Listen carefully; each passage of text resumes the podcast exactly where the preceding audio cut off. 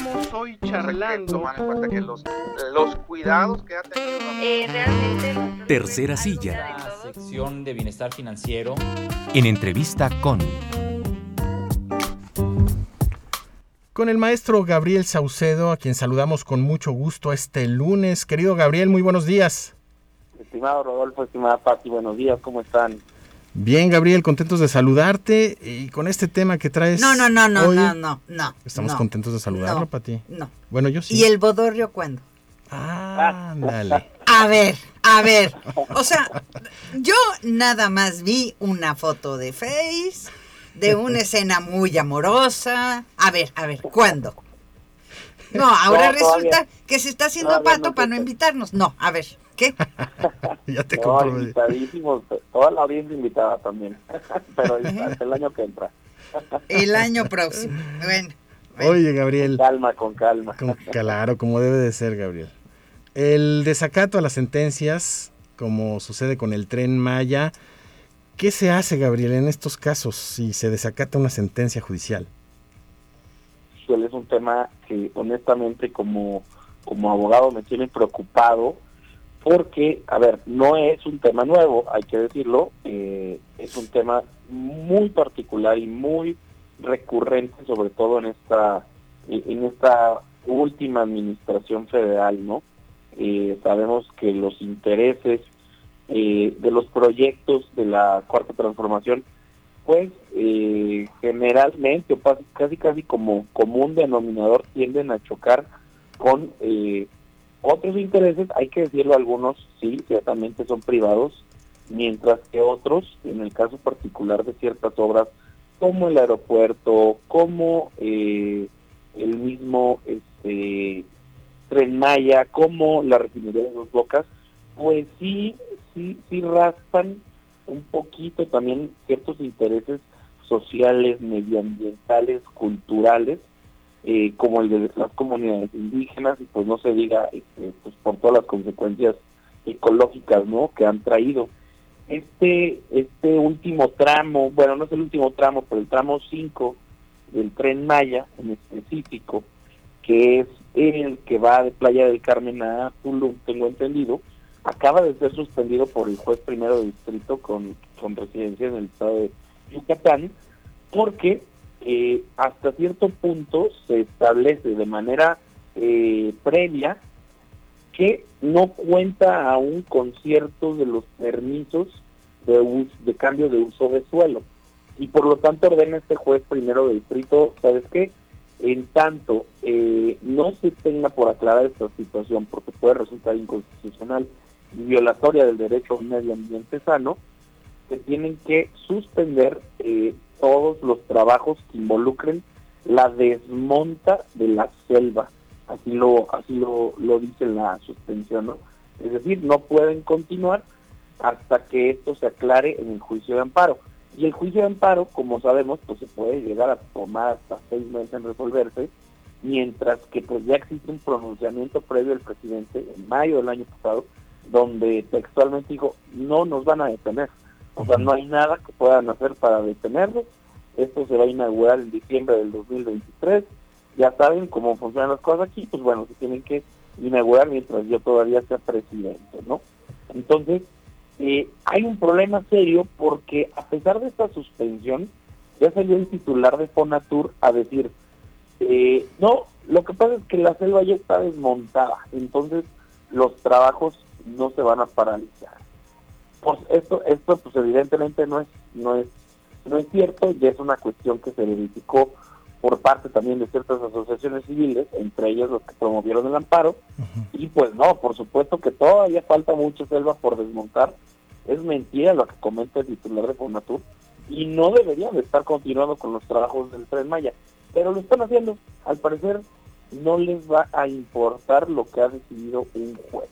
Oye, Gabriel, el tema de esta estrategia del desacato judicial lo conoce muy bien el presidente de México cuando estaba como jefe de gobierno en la Ciudad de México con el tema de estos predios de El Encanto, o sea, sí lo ha utilizado como una estrategia y además súmale la variable de que posteriormente lo declaró eh, de seguridad nacional. Entonces, ¿qué pasa entonces?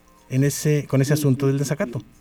El, el, el, presidente en- tiene antecedentes en esto, la verdad no no le gusta, o por lo menos eso nos ha demostrado, no le gusta acatar órdenes de otras autoridades, no le gusta atender eh, que exista algún a- algún pronunciamiento por encima de él, y lo ha dicho desde antes, no no me digan que la ley es la ley. Sí. Este, en ese sentido, eh, lo que procede, híjole, es delicadísimo, porque aquí es donde se pone en juego eh, este, este, esta legitimación del Poder Judicial, ¿no? Lo que procede según la ley de amparo es que si una persona desacata una suspensión, no cumple con un auto de suspensión de un juez de distrito, puede ser denunciada ante la Fiscalía General de la República por la comisión de ese delito de No, desacato. pues ya estamos amolados. Exactamente, ese es el problema. O sea, y estamos bajo un eh, esquema de desacato continuo, recordemos como también es ahorita Rolfo, Ujú. todavía antes buscaban ciertos ahí como cartimañas jurídicas, unas a veces absurdas, como en su momento declararon la construcción de un tramo del tren Maya como de seguridad nacional para que no fuera suspendible por medio del amparo. Pero bueno, digo, aún y cuando era absurda, eh, había como, o, o se puede entender, había ánimo, ¿no? De mínimo cumplir hasta cierto punto con la ley. Sin embargo, ahorita sí ya dijeron, no vamos a cumplir, o sea, no vamos a no vamos a hacerle caso a un juez, a un juez del, del, del Poder Judicial, no, no, no, simplemente no. Este, lo que procede es que por parte de este juez, digo, hay un recurso de queja, eh, tienen un, eh, están en un procedimiento de aproximadamente 10 días para presentar pruebas de si se está cumpliendo o no se está cumpliendo, y si no se cumple, entonces se tiene que hacer una denuncia ante la Fiscalía General de la República por la Comisión de este Delito Federal de Desacato, que implica una pena casi de hasta nueve años de prisión y obviamente inhabilitación de el funcionario público que este que haya desacatado esta suspensión. Sin embargo, eso es lo que creo yo, y, y lo recomiendo mucho, plantea Ana Laura Magaloni en su artículo en el periódico Reforma, porque el Poder Judicial no está protegido ante la arbitrariedad que ha podido permear en la Fiscalía General de la República durante este sexenio. Es decir, el Poder Judicial nunca va a estar facultado para ejercer la acción penal. Ellos, como parte interesada, pueden presentar una denuncia ante la Fiscalía General de la República y ellos tienen que integrar una carpeta de investigación por desacato y poner a disposición del jue- de un juez, ahora sí otra vez, de un juez federal, a quien haya cometido ese desacato. Pero si la Fiscalía General de la República, otra vez, volvemos a como lo expresó Pati, pues está cooptada enteramente y descaradamente por la por la propia por los propios intereses de aquellas personas que no están cumpliendo con estas suspensiones, ¿en dónde queda esa protección y esa independencia del Poder Judicial para poder hacer valer sus decisiones? Es decir, estamos frente al, a, a un hecho de crisis institucional eh, muy relevante donde literalmente el Poder Ejecutivo puede decir, ¿sabes qué? No me importa Poder Judicial. Al final de las cosas, lo peor que me puede hacer es meterme a la cárcel, lo tendría que hacer mi propia fiscalía y no lo voy a hacer, entonces eh, no va a cumplir simplemente. Es un tema que nos puede traer consecuencias políticas constitucionales muy, muy, muy serias. Y mientras tanto sigue ganando tiempo para continuar con los, los- las obras. Sí, sí, sí, pues es lo, es lo que él dijo, se va a inaugurar en diciembre de este año, que a ver, aún y violando la ley, no sé cómo lo van a lograr, porque hay, tramos en los que de plano no hay, no, no sé, no sé cómo pueden meter un tren ahí en ese momento, y los daños, pues bueno, están siendo irreversibles, ya hablaron, ya, ya sonó mucho por ahí, incluso estudios medioambientales sobre la posible extinción de una de las especies de jaguar que habitan en ese en esa zona es una selva virgen la que se está eh, talando y se está desmontando para que pudiera pasar el, el, el- el tren que híjole de verdad a mí también me sigue pareciendo surreal cómo habrá quien pueda defender estas circunstancias más que bien dijo el presidente no se va a tumbar ni un árbol híjole qué, qué feo poder estar mintiendo de esa manera y Sí. y- y- y procediendo. Pero pues también hoy la preocupación es y, y va a tener mucho que ver el cambio que hubo en la cabeza del Poder Judicial eh, eh, con respecto a la actitud y las cuestiones y, y la labor política que pudiera hacer la ministra Norma Piña Lucía, eh, Norma Lucía Piña, perdón, porque eh, ya cuando existe una un, un, un confrontamiento así, una confrontación, perdón, frontal, ya un tema entre poderes de esta magnitud, va a empezar también a permear eh, y a ser necesaria la labor política de las cabezas de los poderes, como pudiera ser el de la ministra presidenta, porque precisamente eso es lo que no había en la, en la presidencia anterior de la Corte y del, y del Consejo de la Judicatura. Eh, había hasta cierto punto en aras de proteger pues el presupuesto y digamos la imagen, aunque quizás salió contraproducente, pues ahora sí que estar al casi casi al servicio de- del poder ejecutivo. La Oye, actitud ahora es diferente, sí. habrá que ver qué es lo que va a pasar políticamente también con esto. Gabriel, entonces, un acuerdo, y lo pongo entre comillas, de seguridad nacional no puede estar por encima de una orden eh, judicial. No, sí, a ver, eh, en otros tramos lo que se hizo fue declararse este proyecto como de seguridad nacional. Y la suspensión en el juicio de amparo no es procedente contra aquellas cuestiones de orden público y entre ellas está, o de interés social y entre ellas se establecen las cuestiones de seguridad nacional. Mm. Entonces, lo que así, lo que se hizo en diversos tramos fue eh, nombrarlas sin ra- por, por decreto como de seguridad nacional sin ninguna justificación alguna y ya con eso bastaba para que entonces no pudieran estas asociaciones indígenas y asociaciones civiles eh, con fines de, medio ambiente promover los amparos. En este tramo en específico no ha pasado eso y pues obviamente se pudo este, eh, se, se pudo eh, promover el amparo contra el desmonte de la selva. Sin embargo, aun y cuando ya se ordenó, se tiene que suspender los trabajos. Por eso, por esa razón, ya no se puede desmontar la selva, pues ya salieron a decir, eh, no nos importa, vamos a seguirlo haciendo. Ese es el gran tema, cómo va a afrontar el Poder Judicial este, pues ahora sí que grito de guerra, ¿no? De decir, pues si somos Poder Judicial, no, no, no nos importa lo que diga, ¿no? La independencia no está por encima de, como ellos le llaman a todo lo que les interesa a ellos, el interés del pueblo, este, que tanto eh, eh, clama por el tren Maya, ¿verdad? Claro. La voz que escuchas es la voz del maestro Gabriel Saucedo.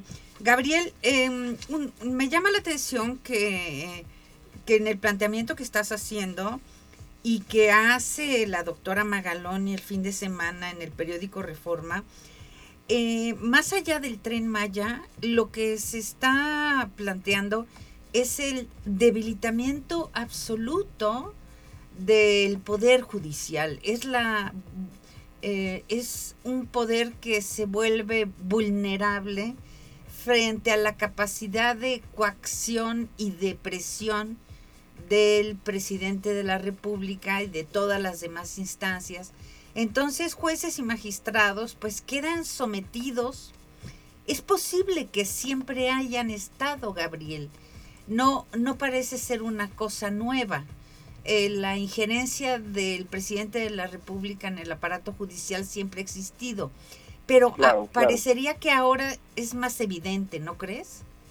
si ahora es más descarado, quizá ahora es un poco un poco más frontal. Y de hecho, si te fijas, en este aspecto en específico, eh, no es como tal una injerencia, es un es una confrontación, o sea, una, un, un llamado a no te voy a no te voy a hacer caso, lo cual, fíjate cómo este políticamente se, entiende eh, como muy cínico cuando, por ejemplo, la orden de extradición de, de Ovidio Guzmán también fue suspendida por el Poder Judicial, ¿no? En aras de su independencia, siguiendo la ley y la constitucionalidad, pues suspenden la extradición de Ovidio Guzmán y ahí sí, muy respetuosos, dicen, no lo vamos a extraditar. El Poder Judicial dice que no podemos. Así que, eh, pues Ovidio se queda en México y no lo vamos a mandar a Estados Unidos. Pero no me digas que eh, estoy a punto de extinguir una especie, estoy talando 485 hectáreas de selva virgen para que pase eh, un un tren eh, porque eso sí no te lo voy a, y, y eso queda suspendido porque eso sí no te lo voy a cumplir. Es decir, sí te está poniendo en jaque la independencia, como tú dices, Papi, creo que el tema del tren Maya pudiera estar pasando a segundo plano. Aquí lo que está en juego es el Estado de Derecho, es decir, el respeto entre los poderes, el acatamiento de los poderes, así como el Poder Judicial, que tiene que estar a una reforma que pudiera plantear el, el Poder Legislativo y, o, o plantear el, po- el Poder Ejecutivo, también el- eh, estos poderes están sujetos al control que haga el Poder Judicial. No- los juzgados no son solo para resolver los problemas en particulares, también limitan el poder y el ejercicio del poder abusivo. Entonces, eh, ¿cómo en estas circunstancias lo enfrenta y le dice, aquí no tiene valor su palabra? Es decir, es echar abajo todo un sistema jurídico, histórico de, de como te digo, de Estado de Derecho. ¿Cómo se va a defender? Y es lo que plantea Magaloni en este artículo. ¿Cómo se va a defender el Poder Judicial ante esta afrenta tan autoritaria, tan descarada, por así decirlo, ¿no? Está, está, están, están en riesgo muchas cosas y es donde te digo, creo que va a tener que tener mucho que ver la labor política de la nueva ministra presidenta, más allá de las acciones jurídicas que se puedan tomar, porque si esto queda en manos de la Fiscalía General de la República, creo yo que podemos todos apostarle al resultado que es la impunidad, ¿no? Ya lo sabemos. Claro, como ocurrió con el Felipe Ángeles, nada más porque algunos no tenemos tanta memoria, pero lo mismo ocurrió en esos terrenos. ¿Lo recordarás, Gabriel? Sí, era también eh, existían áreas naturales protegidas, no había uso de suelo. Bueno, la prueba más latente es que el día de hoy muchos eh, aviones y aerolíneas se rehusan a aterrizar ahí por la peligrosidad que implica el, el espacio aéreo en la forma en la que está planteada ahí el, el aeropuerto. Eh, entonces, eh, pues sí estamos frente a frente a frente al cómo cómo lo digo a la sobreposición de la voluntad de una persona, vamos a decirlo así, obviamente legitimándose en la en la supuesta voz del pueblo, pero pues para justificar quizá caprichos personales y en contra de pues básicamente la ley. Así En contra de la ley. Uf, qué cosa. Bueno, pues el asunto da para mucho, Gabriel. Todavía da para mucho. Sí, sí, vamos a ver en estos días cómo se resuelve el recurso de queja, eh, que tiene que ser primero, antes de, aquella este, denuncia ante la Fiscalía General de la República, y si en ese tramo de tiempo no se echa para atrás el Poder Judicial, eh, o, el, o la autoridad responsable que es eh, Fonatur, pues entonces en este caso habrá que ver cómo se va a solucionar políticamente y ante la Fiscalía General de la República este asunto, ¿verdad? Pues ahí ahí está, Gabriel, muchísimas gracias. Un, un análisis interesante que habrá que seguirle la pista. Gracias, Gabriel. Gracias a ustedes que bien. Saludos. Saludos. Buen día. Buen día.